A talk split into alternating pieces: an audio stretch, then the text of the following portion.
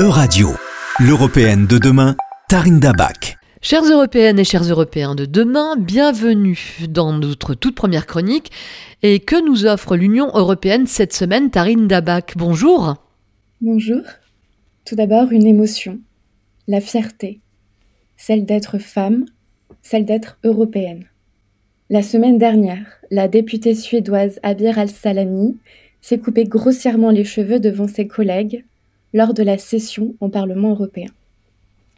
Ce geste, cette intimité qu'elle partage ainsi, témoigne d'un combat, celui du soutien d'une femme envers une autre femme, Massa Amini.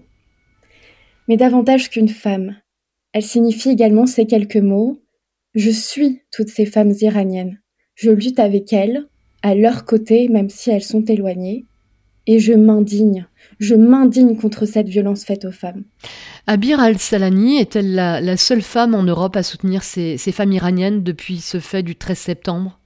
Un sourire me vient car non, puisque nous les femmes, nous avons cette puissance, cette force ancrée en nous qui nous relie les unes aux autres. Alors que nous sommes politiciennes, actrices, chanteuses, premières dames, avocates, bâtonnières, militantes, ou encore nous tout simplement, nous ne restons et ne resterons pas silencieuses face à ces violences. C'est pourquoi les Européennes émues se soulèvent et se mobilisent ensemble afin de soutenir les protestations.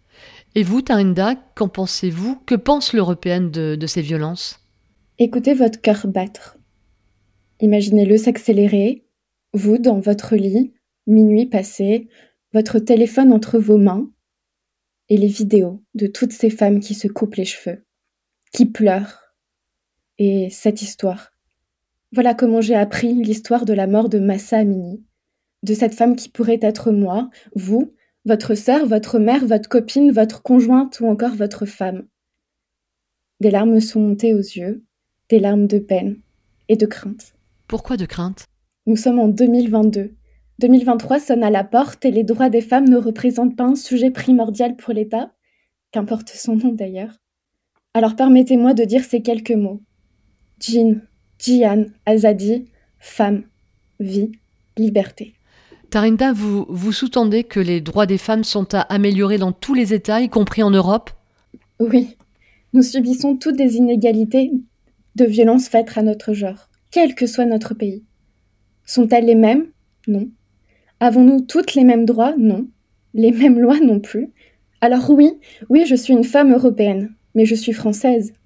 Et les violences que je subis sont différentes d'une femme européenne italienne, espagnole, allemande, bulgare ou encore belge. Vous parlez de la clause de l'européenne la plus favorisée.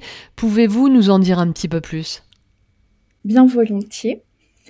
Tout d'abord un peu d'histoire, car la clause de l'européenne la plus favorisée trouve son origine dans les travaux de l'association Choisir la cause des femmes de Gisèle Halimi et de Simone de Beauvoir en 1979. C'est lors de son engagement au niveau européen que Gisèle Halimi, en 1994, a proposé et soutenu au sein de la réglementation européenne l'introduction de la clause. Cette dernière s'inspire euh, du, du, droit commercial et plus précisément de la clause de la nation la plus favorisée. C'est bien ça? Exactement. La clause de la nation la plus favorisée consiste à ce qu'un État, lorsqu'il donne des avantages particuliers à un autre État, doit également les donner aux autres États signataires de l'accord commercial. La clause de l'européenne la plus favorisée, quant à elle, met en lumière les difficultés inégales des femmes au sein de l'Union européenne afin de remédier à une double inégalité. D'une part entre les hommes et les femmes, puis entre les européennes elles-mêmes. Un mot pour euh, la fin, Tarinda? Nous nous tenons ensemble pour soutenir les femmes iraniennes. Pourtant, une question me taraude. Quand est-ce que nous nous mobiliserons pour nos droits à nous, européennes? Merci beaucoup, Tarine Nabak.